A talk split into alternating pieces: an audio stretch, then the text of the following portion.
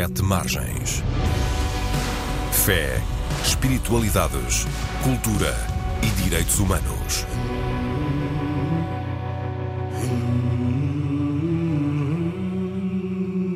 Olá, viva! Dou as boas-vindas a todos os que escutam Sete Margens, programa da Antena 1 sobre fé, espiritualidades, direitos humanos e cultura.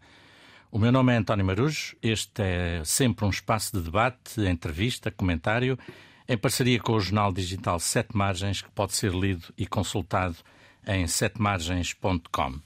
Portugal irá a eleições, será no próximo dia 10 de março. Escolheremos um novo Parlamento e, a partir dele, um novo governo. Por isso trago hoje aqui três pessoas envolvidas na atividade política que fazem da sua condição de cristãos uma referência importante.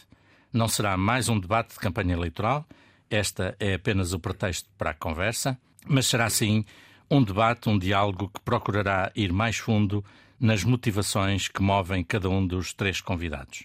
Para este diálogo, eh, tenho comigo Ana Rita Bessa, que foi já deputada do CDS, João Costa, do PS, atual Ministro da Educação, e José Manuel Pureza, dirigente do Bloco de Esquerda, também ex-deputado e que está nos estúdios da Antena 1 em Coimbra. Quando fiz os convites, os três reagiram muito positivamente aos outros dois nomes escolhidos. É possível haver católicos em partidos bem diferentes do seu e dar-se bem com eles? Comece por si, Ana Rita. Acho... Bom dia. Bom dia. Obrigada pelo convite. Pela disponibilidade. Era o que faltava, gosto muito. E, e, gosto tanto que, exatamente quando me fez o convite e eu soube quem eram as outras duas pessoas que iriam estar aqui comigo, realmente disse logo um caloroso sim. Uh, e acho que isso uh, responde à sua pergunta. Somos três pessoas de identidade católica, com expressões políticas diferentes que ao longo dos anos em que tivemos convivência política eh, fomos capazes, nas nossas posições diferenciadas, de construir pontes uh, e acho que isso também diz muito sobre o que é que é o papel de um político, uh, de um cristão na política. Essa capacidade de, não perdendo os pés do seu terreno, lançar o coração ao alto e ser capaz de ser pontífice. E acho que os três aqui, com as fragilidades que todos temos, não há dúvida, e começo eu por, ter, pelas, por as ter, fomos capazes de o fazer. E, e pronto, não, não, que isso seja um exemplo uh, para ninguém, mas a mim dá muito gozo regressar a esta a este triunvirato nestes termos e com esta consciência. Muito bem, já iremos também ouvir as opiniões dos outros dois interlocutores. A Ana Rita Bessa fez licenciatura em Economia e mestrado em Ciências da Educação, ambas na Universidade Católica Portuguesa. Fez também um programa de gestão avançada no INSED, um Instituto Privado de Ensino Superior. Em 25 anos de vida profissional, passou por várias empresas e também pela Associação Empresários pela Inclusão Social. Durante seis anos foi deputada à Assembleia da República pelo CDS-PP. É atualmente administradora do grupo editorial Leia. Integra vários conselhos consultivos uh, de associações e empresas tem 50 anos e é mãe de três filhos. Ana Rita, para alguém que vem da economia e trabalha na área, podemos dizer que esta economia mata pessoas, como diz o Papa Francisco? Os empresários pela inclusão social não são uma gota d'água? Bem, depende, depende do contexto de que estamos a falar. Uh, sim, a economia no seu. Passa atrás, para poder dizer isto. Uh, eu sou muito defensora, sou formada uh, pelo, e informada pelos jesuítas, e Santo Inácio tem uma expressão que eu gosto muito e que aplico muitas vezes, que é hum, esta máxima de que as coisas em si mesmo não são boas nem são más. E isto aplica-se à economia também. A economia em si mesmo não é boa nem má, a forma como nós uh, nos apropriamos dela e, sobretudo, a tornamos concreta é que pode ser boa ou má. E, de facto, uh, a vida económica do Ocidente, particularmente, e como nós a conhecemos, tem expressões de, de profunda criação de riqueza e de profundo de profundo uh, impulso social, mas também tem aplicações uh, mais selváticas, mais selvagens, desreguladas, que geram o contrário disto, que geram uma assimetria na distribuição da riqueza e geram exclusão. Portanto, os empresários pela inclusão social, concretamente esses onde participei, percebendo esta diferença, procuravam exa exatamente uh, colmatá-la com ações muito concretas e foi um projeto que me deu muito gozo trabalhar. Mas, portanto, a resposta, como em tantas outras coisas, não, não é binária, não é nem preto nem branco. A realidade contém luz e sombras e a economia não é uma exceção. Uhum. Dou agora um pulo a Coimbra para repetir ao José Manuel Pureza a primeira pergunta que fiz. José Manuel, hoje, quando assistimos a tantos insultos, inclusivamente entre católicos nas redes sociais, faço então a pergunta: é possível haver católicos em partidos bem diferentes e darem-se bem? Olá, António. Olá, Ana Rita. Olá, João. Hum, eh, gosto muito de estar aqui convosco e com isto já estou a responder a essa pergunta, porque na verdade eh, eh, eu acho que hum, sempre me meteu muita, muita aflição e muito, muita distância a ideia de os católicos serem um, uma espécie de um corpo identitário à parte. Uh, na, na, vida política, na, na, no compromisso político, na, intervenção política. Um, e, portanto, aquela ideia que em alguns momentos da história, que já lá vai, existiu de, de, de, de, haver uma espécie de partido católico, uma espécie de sindicato dos católicos, é qualquer coisa que eu afasto por inteiro. Um, na Igreja, como na sociedade, o pluralismo é uma virtude uh, e é uma riqueza.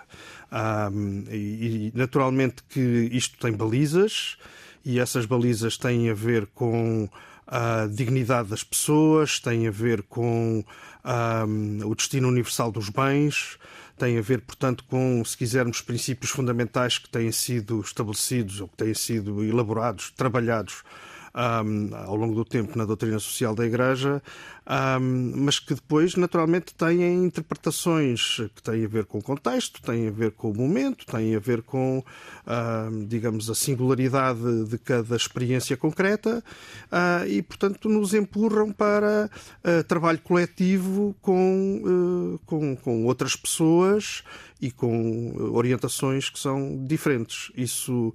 Um, isso não obsta, obviamente, a que, enfim, que nos respeitemos, mas mais do que isso, que possamos estabelecer relações de amizade.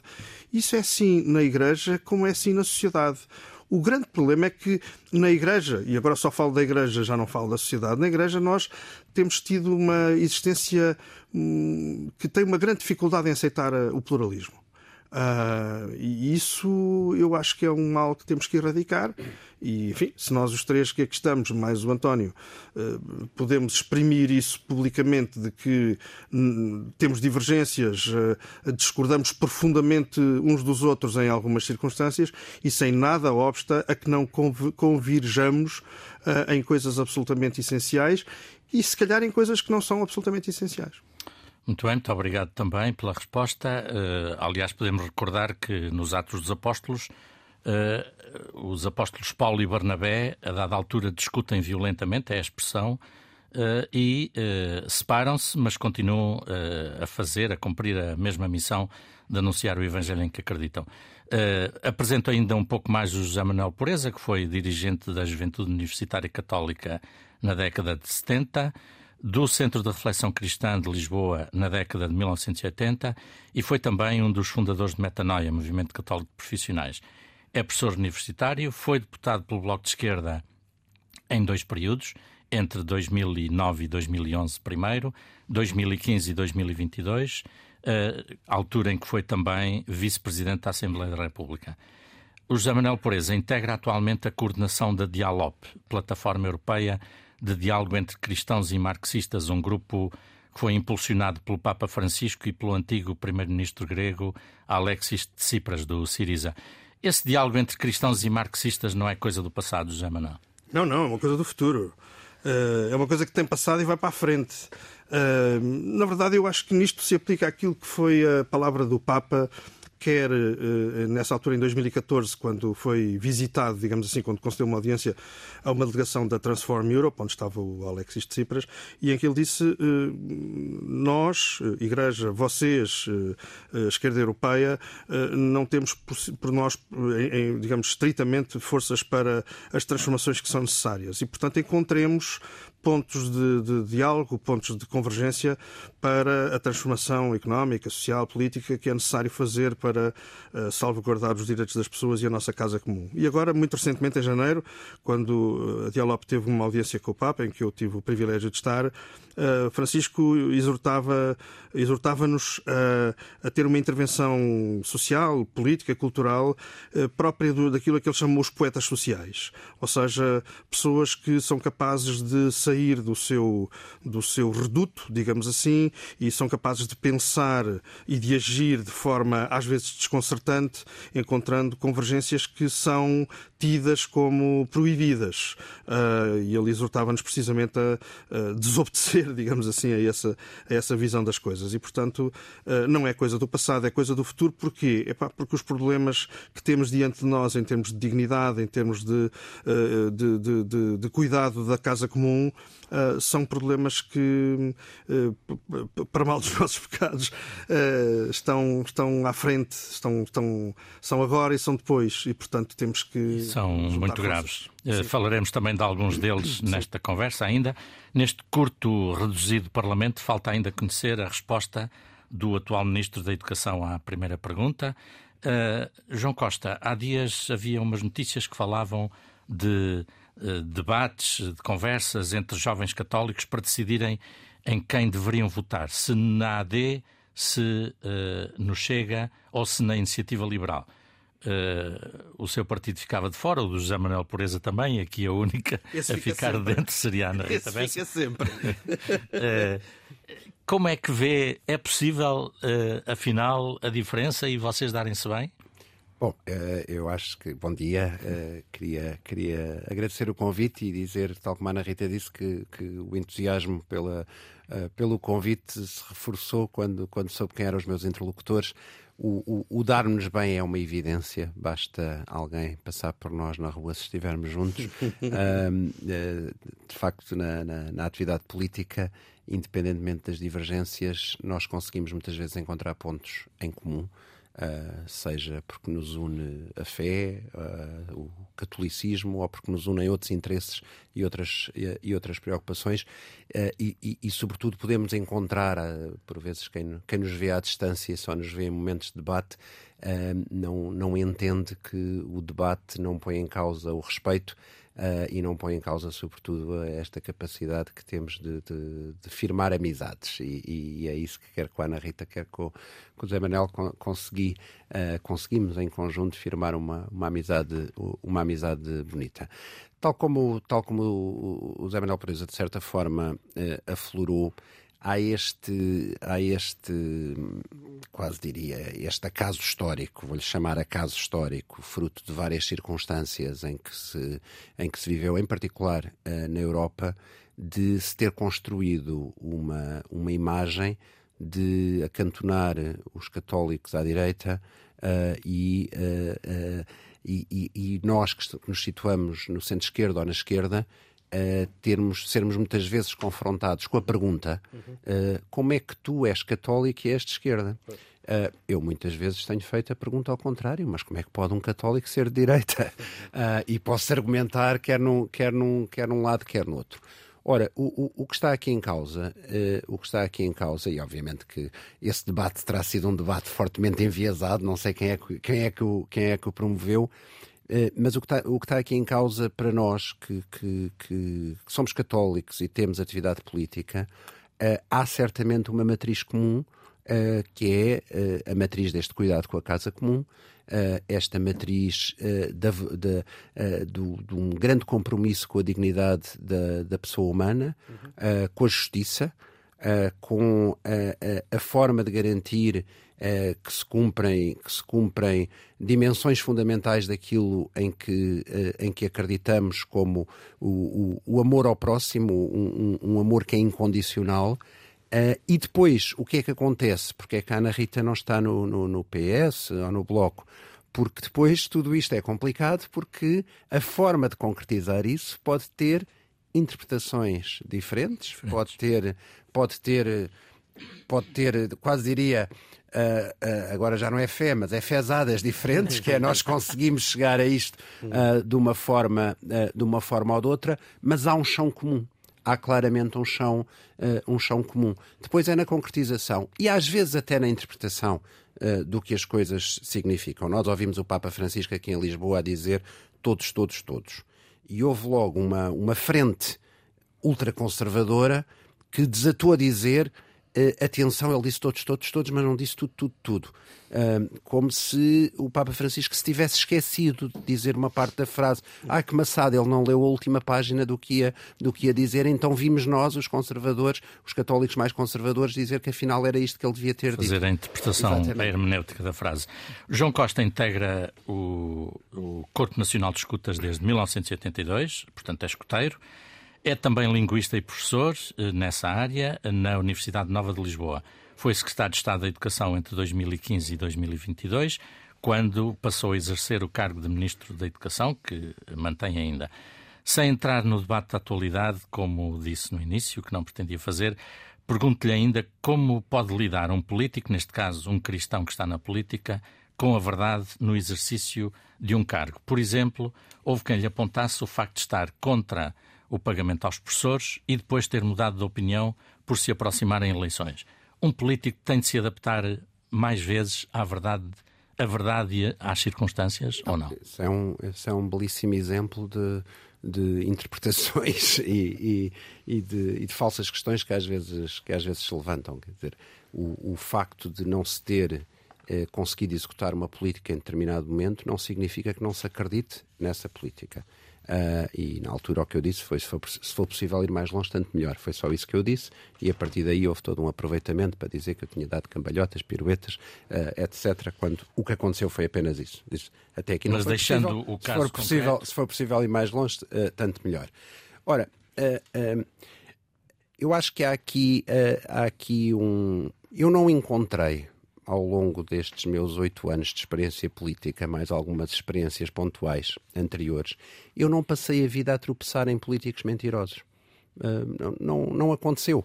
Uh, temos agora alguns fenómenos novos em contexto político em que uh, isso se faz da mentira um pouco, um pouco militância ou da desinformação, nós sabemos, e não estou só a falar do contexto português, nós sabemos como a, a, desinformação, os factos alternativos, o uso muito das redes sociais para disseminar informação falsa se tornou uh, uma, uma prática cada vez uh, mais comum, uh, mas aquilo que eu reconheço na generalidade dos, dos, meus interlocutores, seja no meu partido, seja nos outros, é a afirmação de factos, a afirmação de dados, que depois, muitas vezes, aquilo que acontece é poderem ser exacerbados num sentido ou exacerbados no outro. Eu ou posso, interpretados até de ou, ou até maneiras. interpretados de, de forma maneira, uhum. porque nós, nós podemos pensar, dizer assim, numa, numa versão muito simplista, dizer assim, a verdade só tem, ou é verdade ou é mentira. Uh, eu não vou relativizar aqui a verdade, mas a verdade, a verdade é que a forma como olhamos para dados pode ser sujeita a interpretações dif diferentes e isso condiciona aquilo que, que, que dizemos. Uhum. Deixe-me ainda fazer-lhe uma outra pergunta, porque ao preparar este debate contaram-me algumas situações muito preocupantes em escolas de zonas, sobretudo em eh, zonas em que há uma elevada concentração de filhos de imigrantes, nomeadamente pessoas oriundas do Extremo Oriente, e esses estudantes viverão situações de abandono, de racismo, uh, de alguma recusa por motivos culturais ou religiosos de certos conteúdos de matérias, sem que as escolas estejam preparadas para lidar com estas situações. Este é um problema, uh, ou seja, não pergunto agora apenas ao Ministro, mas pelo cargo que ocupa também, porventura, lhe chegaram relatos destes. Bom, não, não, não chegaram relatos uh, com um número expressivo para nos dizer que, que tínhamos um, um, problema enorme uh, uh, no país. gostava de dizer o seguinte, e aqui é exatamente um dos contextos daquilo que falávamos. Como uma realidade pode ser até até às vezes em nome, uh, há, muitas, há muitas atrocidades que ao longo da história se têm cometido em nome de Deus, uh, em, nome, em nome dos nossos sentimentos religiosos, em nome da, da, da fé que ou mesmo em nome de Deus, como uma mesma realidade pode ser interpretada de formas diferentes, tratada de formas diferentes e retratada de formas diferentes. Eh, Portugal foi durante muitos anos um país de imigrantes e, e hoje é felizmente, felizmente, um país de imigrantes. E, e, e, digo felizmente porque é bom sermos um país que sabe acolher, onde as pessoas se sentem seguras, onde as pessoas sentem que têm, uh, que têm oportunidades. Isto está a trazer uma realidade muito nova às nossas escolas. Uh, se calhar nós, os quatro, não nos lembramos de quando andávamos na escola a ver um uh, que falasse uma língua estrangeira, que não, que não falasse, que não fosse nativo de português. Hoje, o que é normal nas escolas é falarem-se 10 línguas maternas, 20 línguas maternas, haver 30 nacionalidades uh, nas escolas. Isto, uh, obviamente, coloca desafios, desde logo no ensino do português, desde logo na forma como estes alunos entram de uma vez uh, no currículo ou vão entrando gradualmente. Portanto, nós temos estado a trabalhar nesse sentido. Mas depois há também questões que são, que são desafiantes, que é tudo o que tem a ver com a multiculturalidade, a presença a presença de diferentes tradições nas, nas escolas.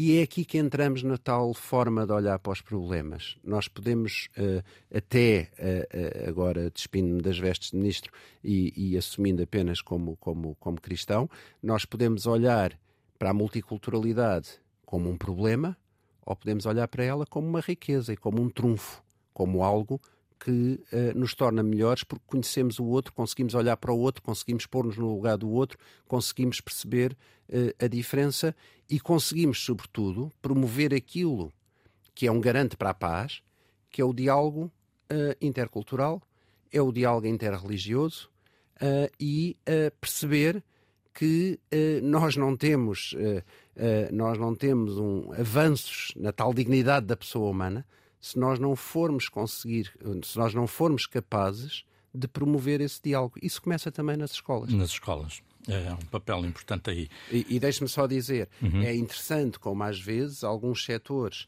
até católicos, infelizmente, são alguns, e estou a falar do, do ultraconservadorismo católico, são os que defendem que ter na escola uma área curricular em que um dos domínios é a multiculturalidade é uma ameaça é um atentado. aos valores e ao país. Uhum, uhum. Uh, ainda neste campo, mas mudando um pouco a agulha, volto-me para a Ana Rita Bessa uh, para recordar o seguinte: há mais de 25 anos, o primeiro governo de António Guterres criou o rendimento mínimo garantido, hoje rendimento social de inserção.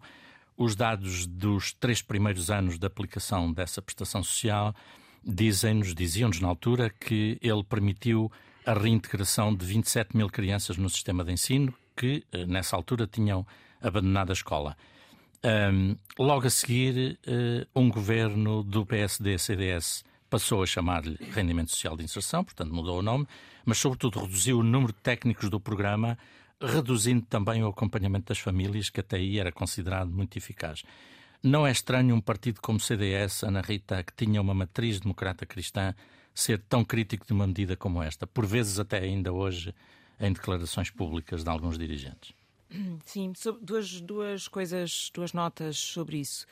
Lembro-me muito bem da introdução do.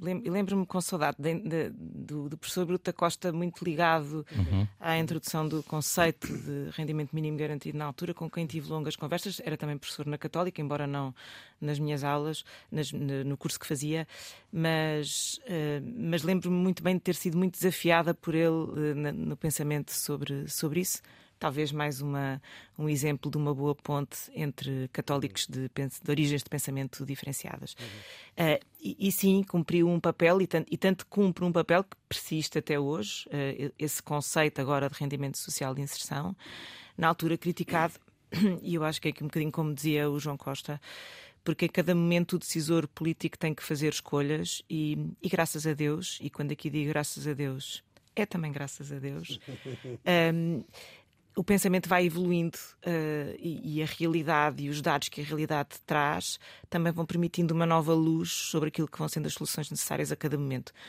Nesse momento concreto do tempo, houve uma avaliação muito na lógica de, de que entre a criação de dependência, que, que era o, o, o colateral negativo da existência de um rendimento mínimo garantido, e outras vias uh, de, erguer, de, erguer, da pobreza uh, as pessoas, se escolhiam outras vias.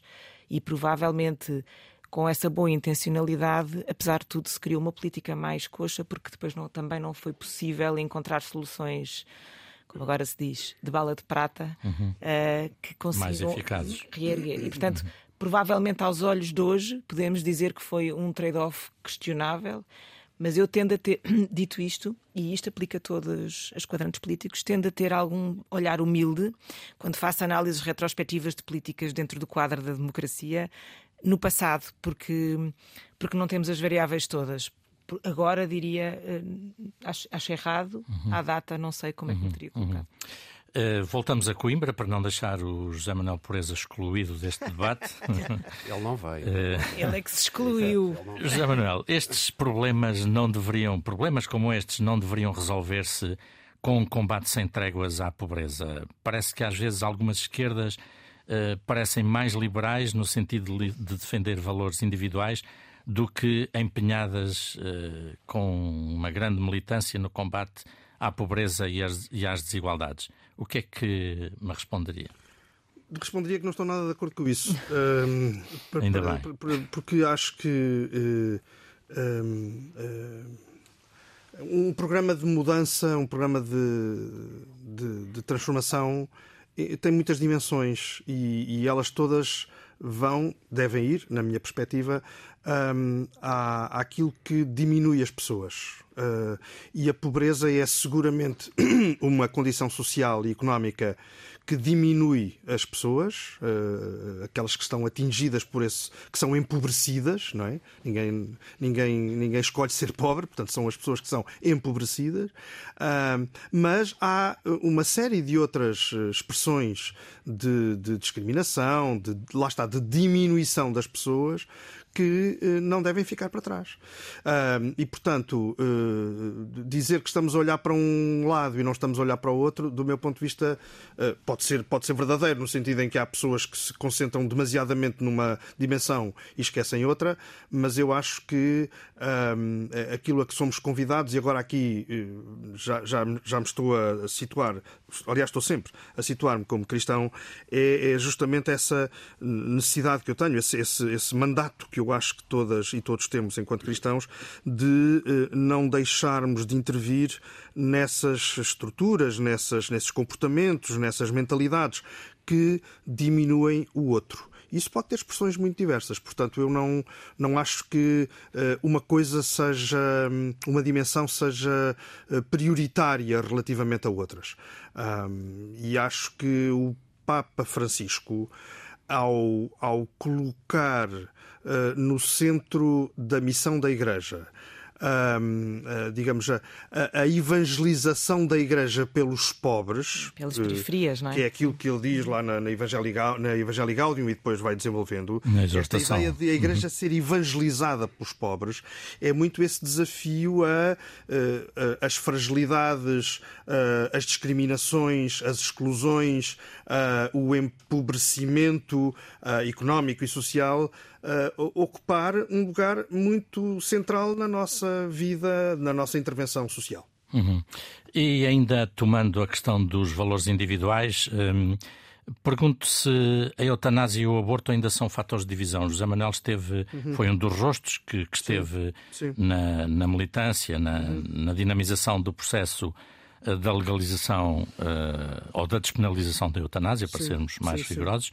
Eh, mas aqui até vimos nesse debate Uh, questões como fenómenos como a Iniciativa Liberal e o uhum. PSD com votos a favor da eutanásia, o Partido Sim. Comunista contra. Uhum. Há neste momento quem peça o alargamento de prazos para a interrupção voluntária da gravidez. Uhum. uhum. Os que diziam que a abertura da lei seria uma rampa deslizante tinham razão. Peço-lhe uma resposta sim. quase de sim ou não. Uh, não, não tinham. Uh, não tinham.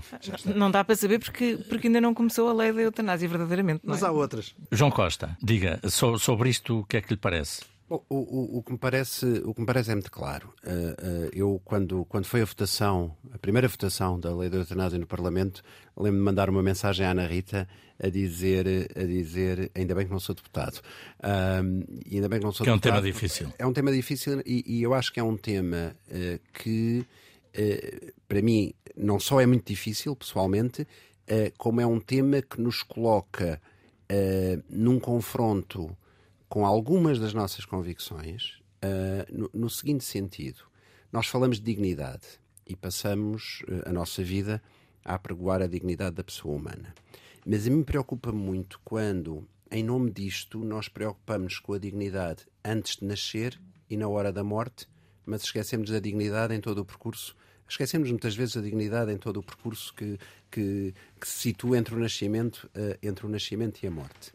E nós temos de olhar, nós temos de olhar uh, para os valores não existem independentemente da sua concretização na vida de cada pessoas. uma das pessoas. Senão nós somos uns teóricos da fé, uns teóricos da política e não sabemos que, por exemplo, no caso do aborto, que há toda uma dimensão que é de saúde pública. Nós falamos da defesa da vida, mas esquecíamos que havia mulheres que, que morriam sistematicamente nos abortos clandestinos. Uh, falamos da dignidade uh, da, da, da vida, Uh, e eu não tenho dúvidas em, em, em, em, pensar naquelas crianças que não nascem, uh, no, no, mas, mas uh, a questão, a determinado momento, nós estamos a discutir a despenalização. Ou seja, se aquela mulher deve ir presa ou não. É, isto que, é disto uhum. que estamos a falar. e não de uma coisa em abstrato. Oh, António, espera lá, antes de tu passares a, a, a... Só se for para dizer que concordas comigo. eu também gostava de falar. Mas antes de, antes de passares a palavra à Ana Rita, uh, eu, eu, queria só aqui de, introduzir uma reflexão, porque há bocadinho a minha resposta foi absolutamente telegráfica, foi assim que me foi pedido, mas eu queria só juntar aqui um ponto que eu acho que, é, que, é, que pode ser importante. Um, em problemas como estes, nós todas e todos temos convicções de partida, evidentemente. Uh, e o facto de sermos cristãos ajuda-nos a ter essas posições, evidentemente. Mas temos também dúvidas, é isso? Não, não é, não é isso que eu quero dizer. É que, é que há aqui uma dimensão que é a, a dimensão da decisão política. Não é a questão Exato. da opinião Exato. política, mas da decisão política. Exatamente. E a decisão política é tomada numa sociedade que é uma sociedade uh, plural, é uma sociedade uh, com um Estado laico, com uma democracia pluralista. E, portanto, eu, eu acho que a, a missão que, enquanto pequenino decisor político eu fui sentido enquanto tinha responsabilidades no Parlamento foi precisamente a de eh, ser intérprete desse pluralismo, Uh, certamente imbuído das minhas convicções, mas respeitar esse pluralismo. Eu acho que, quer dizer, tem que haver aqui uma distância, uh, de, digamos, que não, que não esconda as nossas convicções, mas que uh, tem, dá, dá, prioridade à aceitação da, daquilo que é o pluralismo dentro da sociedade. eu acho que um legislador um legislador, isto é, alguém que participa no processo legislativo, tem essa dimensão ao olhar para problemas como estes, percebendo que toda a sociedade, incluindo aquela dimensão da sociedade que é a dos cristãos, é profundamente plural nestas matérias. Eu acho que, uh, digamos, uh, usar o Código Penal, agora vou àquilo que diz o João, usar o Código Penal para uh, impor, para, para, para fixar uma orientação, digamos, ético-valorativa é pouco avisado e, é, e pode ser um mentor-se grande dentro daquilo que é o pluralismo social. E, portanto, eu acho que esta dimensão da decisão uh, precisa de estar presente. Uhum. A Ana Rita ia também. Sim, ia, ia, dizer, ia dizer que, até porque recebi uma mensagem do João Costa na simpático, altura, de facto. Simpático. Olha, a mim muito simpático. uma mensagem. Não, se, calhar, se calhar não és tão simpático. Uh, mas, enfim, não, recebi esta mensagem. Lembro perfeitamente dessa mensagem porque refleti exatamente o que eu sentia. Talvez tenha sido dos momentos. Uh, e, e a questão colocou colocou-se mais que uma vez, a votação veio mais que uma vez no meu tempo parlamentar. Uhum. Um, e uh, o exercício de, de, de, um deputado se levantar uh, numa votação, uh, o movimento de se levantar na cadeira e expressar fisicamente a sua convicção física e publicamente a sua convicção, uhum. é uma coisa que naquele momento, e enfim, nós depois banalizamos no dia a dia, às vezes em decisões mais pequenas, mas, mas naquele momento assume uma, uma expressão claro. seríssima de responsabilidade. Uh, e, e, talvez como nunca uh, essas votações me tenham convocado, por um lado, um, eu aqui vou usar a palavra exatamente como é, um, um, um momento de oração que vinha de antes e, e que se expressou ali também, de de, de genuína humildade uh, a, a, pedir para, para ser fiel uh, àquilo que é a minha convicção cristã e àquilo a que sou chamada no exercício da política. Uh, mas, mas com esta nota de humildade, não é? A votação que fiz contra, contra a eutanásia foi convicta, foi informada, mas também vem, vem nesta água de profunda humildade. É? Se há matéria difícil, estas matérias que tocam os nossos limites e aquilo que é o mistério desses limites. São difíceis. São, não sei se há muitas tão difíceis uhum. quanto estas, não é? Pronto, e portanto, tenho imensa, dificu tenho imensa dificuldade? Não. Tenho total cautela. Lembro-me sempre do livro do Êxodo, diz: descalça as tuas sandálias, o terreno que pisas é sagrado.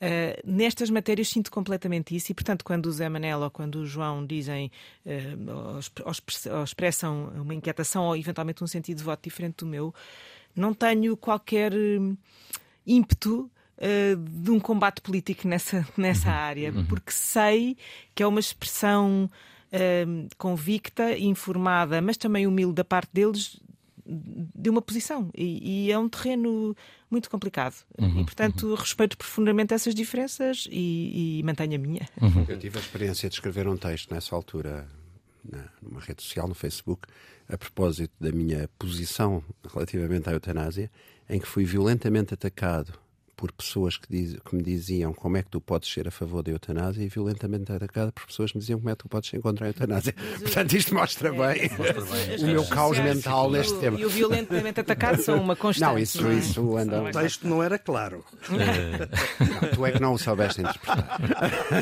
Ora bem, eu vou ver se ainda teremos tempo de falar eh, da questão do, do clima, que é um tema muito importante hoje e também muito caro, por exemplo, ao Papa Francisco, e da questão questão do trabalho, do trabalho humano, mas eu queria trazer um, pelo menos este tema para aqui, para a mesa ainda, a questão da guerra e da paz. Estamos hoje confrontados com um clima internacional eh, em que aumentam as guerras, com todo o cortejo de mortes, destruição e também de danos para o clima, já agora. Enfrentamos, por outro lado, cada vez mais limitações à liberdade e à democracia no interior até da própria União Europeia, que deveria ser a pátria desses valores. Temos ditadores ou autocratas como Putin, Xi Jinping, Erdogan, Modi, Khamenei, políticos belicistas como Netanyahu, mas vemos que os nossos líderes ocidentais só fazem o discurso de aumentar o armamento. Por exemplo, em 2022, a despesa militar atingiu o valor máximo histórico de um número que, se calhar, nem sabemos bem o que é que significa, que é 2.036 mil milhões de euros dados revelados, aliás, há dias pelo Instituto de Estudos para a Paz de Estocolmo. Isto não deveria ser um escândalo, ou seja, os nossos políticos não deveriam ter um discurso mais preocupado em promover o desarmamento, a não violência e a paz. Uh, posso começar por si, Ana Rita? Pode. Sim e, e, não. Ou seja, sim no sentido em que em que de facto os números uh, de investimento em armamento têm vindo a crescer, mas também vêm vindo a crescer particularmente no contexto da União Europeia, porque partiram de uma base muito baixa por boas razões, porque durante muito, muito tempo, no pós-Segunda Guerra Mundial, de facto, esta ideia de, um, de guerra, e particularmente de guerra no nosso território, porque as guerras noutros sítios. Continuaram sempre. Continuaram, e mesmo nas franjas da, da Europa também existiram uh, recentemente. Mas. Uhum no centro da Europa, onde, onde estou incluído também Portugal, neste, neste lado, nesta ponta ocidental, de facto esse assunto teve arredado e isso permitiu, achámos nós todos, viver um tempo auspicioso em que não era preciso uh, falar do tema do armamento. E, portanto, de uma base baixa, agora os números parecem elevados. Eu, eu não compro a premissa uh, de que Uh, só, é só isso que se, de que se trata na União Europeia, ou nos, enfim, particularmente na União Europeia. Acho que há muitas vias diplomáticas e como o Papa falava uh, na Laudato Dei a propósito do, do, ambiente, mas aqui também se aplica, muito importante reforçar as vias do, do, multilateralismo, das conversas multilaterais por via diplomática, que não tem, que não tem, se calhar é mesmo, não é mesmo suposto aparecer. Tem estado em maré baixa, aliás. Mas é suposto, se calhar, não aparecerem tanto nas notícias, porque movem-se uh, debaixo de uma linha mediática e se calhar é aí que, que são mais eficazes, e portanto não compra a premissa que só se está a fazer uma coisa e que a outra mão eh, se calhar uma mão não sabe o que é que a outra está a fazer, mas está a fazer. Dito isto, Dito isto, um, preocupa-me profundamente uh, a expressão real da, da, guerra, do conflito armado, em, muita, em, muitos lados do país. Ainda este fim de semana o Papa também trazia outra vez o tema de Moçambique, Cabo Delgado, Cabo Delgado, do Sudão. preocupa-me muito, mas preocupa, preocupa muito, ponto. Uh, preocupa muito também porque a expressão, acho eu, de um mundo eh, que nós aqui também temos, não com a expressão de guerra, altamente polarizado, altamente incapaz de dialogar. Um, e, e, portanto, não querendo fazer agora coisas de Miss Mundo e vamos só.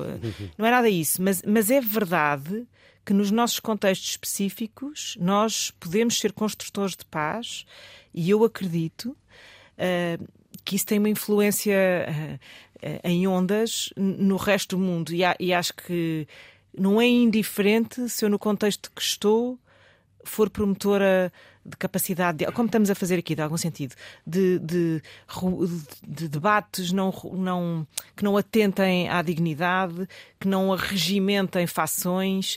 Uh, acho que em parte isso explica depois com muito contexto histórico e com outras e com outras camadas porque é que se escala para conflitos armados. E portanto há que resolver esses. A via diplomática e, e que tem estado é extraordinário, tem estado muito arredada, por exemplo, dos debates eleitorais, praticamente uhum. não se fala não disso, que é uma coisa que eu tenho pena que eu, e, e, que neste contexto concreto nem percebo como é que está ausente, mas enfim, isto é uma percepção minha, mas, mas acho que há uma dimensão nossa, agora aqui para não para não dizermos, bem, isto é lá, é a guerra, são os outros. Uhum. Não, não, não. Acho que nós temos um papel muito ativo como atores políticos, não só partidários, como pessoas da polis eh, e como católicos também, em saber, em saber construir diálogos e vias de paz. E isto que se falava logo de início, ehm, que até pode parecer estranho, dito por mim, eh, de, de, de, de conversas de, instituições de diálogo que procuram aproximar marxistas da Igreja Católica, é isso. Uhum, uhum, é isso, uhum. é uma expressão disso. José Manuel estava a concordar?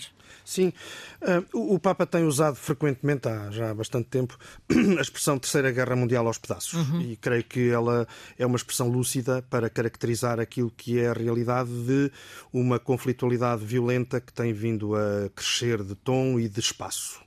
É? Um, e, e, e, ao fazê-lo, uh, desafia-nos, evidentemente, a, digamos, a, a, a sermos fiéis àquilo que é uma das, um dos aspectos centrais da nossa condição de cristãos, que é uh, a de uh, substituirmos o conflito violento pela transformação do conflito em uh, crescimento coletivo. E é possível apostar num mundo desarmado e Foi não violento? Foi sempre possível. Foi sempre uhum. possível. Quer dizer, não, não, nunca houve nenhuma impossibilidade ao longo da história e isso foi. Uh, agora, foi sempre enfrentando ventos adversos. Claro que sim, claro que sim.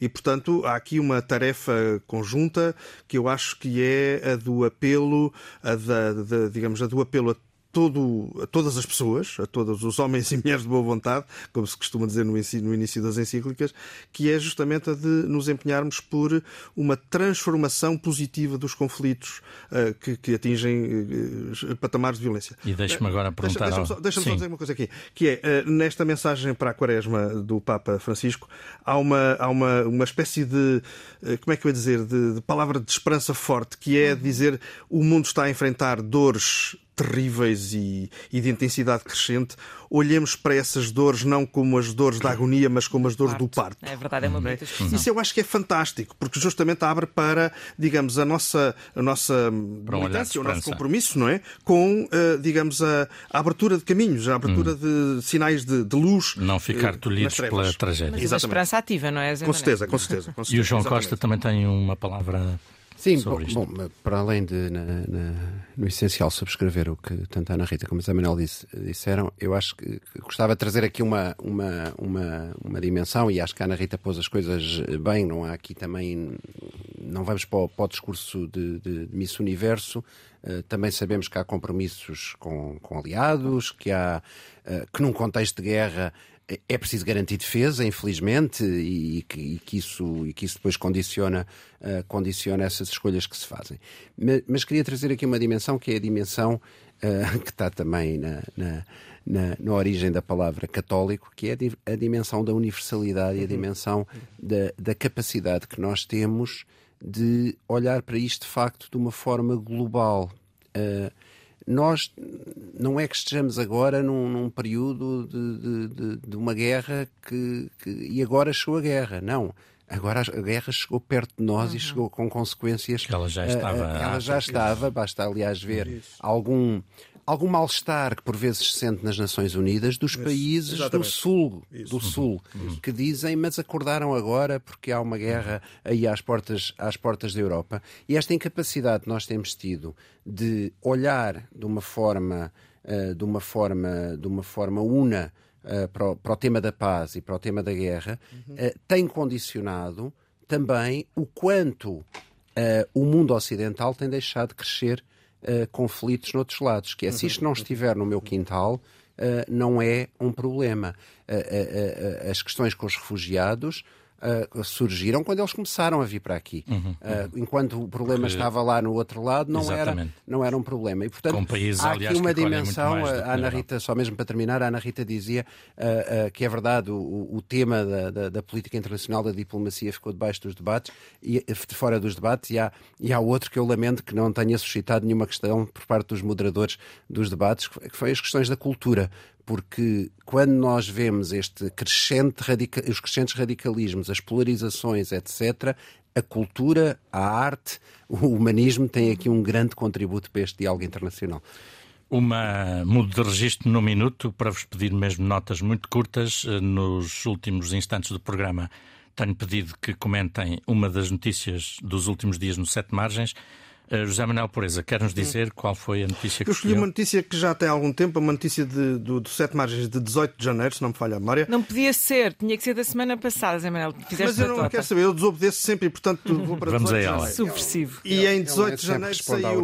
Em 18 de janeiro saiu? saiu uma notícia no Sete Margens que dava conta da iniciativa do Vaticano de uh, oferecer, digamos assim, um curso online sobre ecologia integral e eu achei essa notícia particularmente importante porque justamente a ideia seria uh, formar gente, formar quadros, formar ativistas, se quiserem também, uh, justamente na perspectiva da ecologia integral para responderem que decorre da Laudato Si e, é, e que é basicamente uh, o grande recado, eu acho, o grande uhum, recado uhum. para o nosso mundo, que é responder ao mesmo tempo ao grito dos pobres e ao grito da terra. O João Costa escolheu outro texto? Sim, eu escolhi o texto do Outro Marujo, não do António Marujo, mas do Miguel, uh, do Miguel Marujo, um texto de opinião uh, que praticamente interpela uh, ou, ou, provoca os bispos sobre o seu silêncio perante algumas afirmações, em particular do Chega, uh, que são que, que e do, dos seus manifestos e das suas posições, uh, e, e, eu queria afastar-me aqui da questão nacional e da, daquele partido concreto.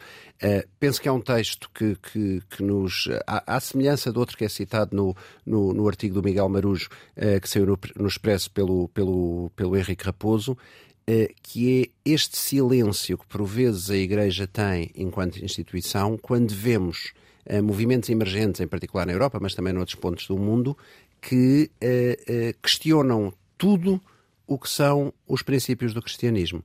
Uh, como numa, numa promovendo segregação de pessoas, discursos de ódio, um nós versus eles, que está nos antípodas daquilo que nós, em que nós acreditamos e aquilo em que professamos. ainda hoje sai a, a, a posição da Conferência Episcopal sobre, sobre as eleições, um texto relativamente equilibrado, mas eu sentia falta desta de uma palavra mais de uma palavra no combate ao ódio, no combate uhum. uh, no combate à segregação, à discriminação uh, que, a, que tem, a que estamos a assistir todos os dias, com uma legitimação uma legitimação que está em curso do racismo, da xenofobia e que não podemos subscrever e devíamos combater com a mesma veemência como a mesma instituição combate outras dimensões da vida política. E a Ana Rita, finalmente? Eu escolhi uh, um texto, Sete Margens sobre a Reparação Financeira dos Abusos na Igreja Católica, uh, porque uh, faz agora um ano, mais coisa menos coisa, estive envolvida, na sequência do, do, relatório da Comissão Independente, estive envolvida, desafiada por amigos, na realização de uma vigília de oração pelas vítimas, para pedir, enfim, perdão uh, e para rezar por elas em frente aos Jerónimos. Essa vigília depois foi replicada em vários pontos do país em que participaram leigos e bastantes religiosos. Uh, e depois este grupo uh, que eu constituí, ou em que eu estou, em que eu estou, em que eu integro, continua a trabalhar. Cá está, debaixo da linha d'água. produzimos um documento sobre reparações. que entregámos ao Grupo Vita e aos senhores bispos. Ontem o Grupo Vita entregou à Conferência Episcopal exatamente um documento com recomendações em que acredito que as nossas também tivessem integradas nesta matéria uhum. e eu aguardo com esperança e com vigilância uh, aquilo que os senhores bispos venham uh, a decidir, a decidir o, o porque, porque a Igreja também tem aqui uma escolha. Eu, eu sou, acho que Deus é exigente comigo, eu sou exigente comigo e eu também sou exigente com a Igreja. E acho que a Igreja tem aqui uma escolha. Falando entre, da hierarquia, portanto. Sim, entre uhum. ser um, o bom samaritano, ou o levita, ou o sacerdote que passa. É uhum. um momento de encruzilhada. Muito bem. Muito obrigado. Eu deixo a indicação das sugestões que os nossos convidados tinham. Uh, José Manuel Pureza sugere o filme de Jonathan Glazer, A Zona de Interesse, inspirado no livro homónimo de Martin Amis. João Costa uh, propõe o livro Nós, de Manuel Vilas.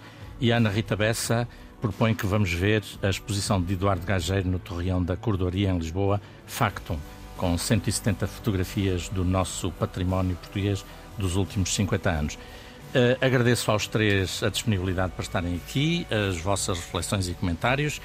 Uh, pela minha parte, agradeço também ao João Carrasco o cuidado técnico desta emissão, ao Carlos Jorge Antunes a produção do programa. Despeço-me com a promessa de voltar aqui à Antena 1 na próxima sexta-feira, depois da meia-noite, ou sábado, depois das zero horas. Até lá, a informação, o comentário e os debates sobre estes e outros temas ficam disponíveis na RTP Play, nas plataformas digitais ou em setemargens.com. Até breve.